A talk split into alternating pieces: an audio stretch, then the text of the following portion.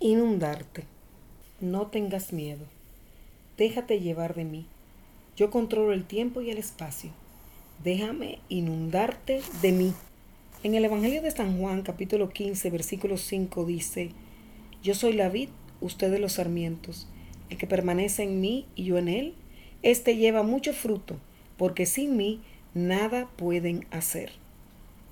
Dentro de esa maravilla de saberte acompañado, está saber que perteneces a una persona que está de parte tuya, que te cuida, te ama y te acompaña y te dice, no tengas miedo, déjate llevar de mí, yo controlo el tiempo y el espacio, déjame inundarte de mí.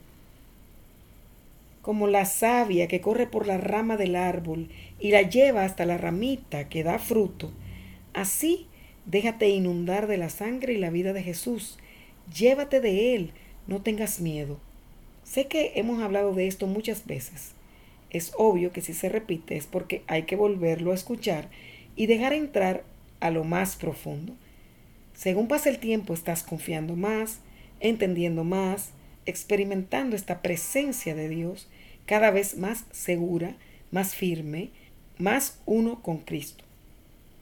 La rama no vive sola, se alimenta de un árbol más fuerte. Asimismo, tampoco la rama se preocupa de absorber de las raíces los nutrientes. Lo único que hace la rama es permanecer.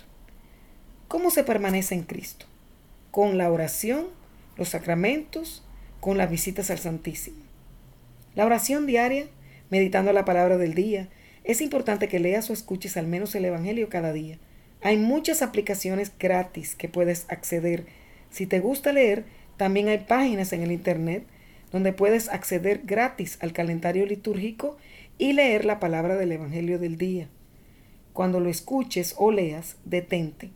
Entra en la escena y hazte uno de los personajes del pasaje.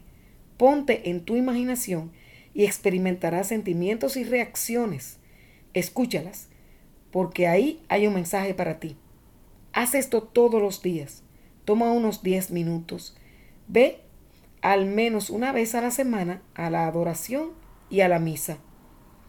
Como los atletas entrenan para estar preparados para el juego, así debes entrenarte en la oración y la vida sacramental para estar en sintonía con el que te da la vida. Para que la rama no se seque, debe estar adherida al árbol. Para que tu espíritu no se endurezca, debes estar en constante roce con la palabra de Dios su presencia eucarística y con los sacramentos. No te pierdas de las gracias que hay para ti hoy y cada día. Atrévete a dejarte llevar de Dios. No hay pérdida, solo ganancia.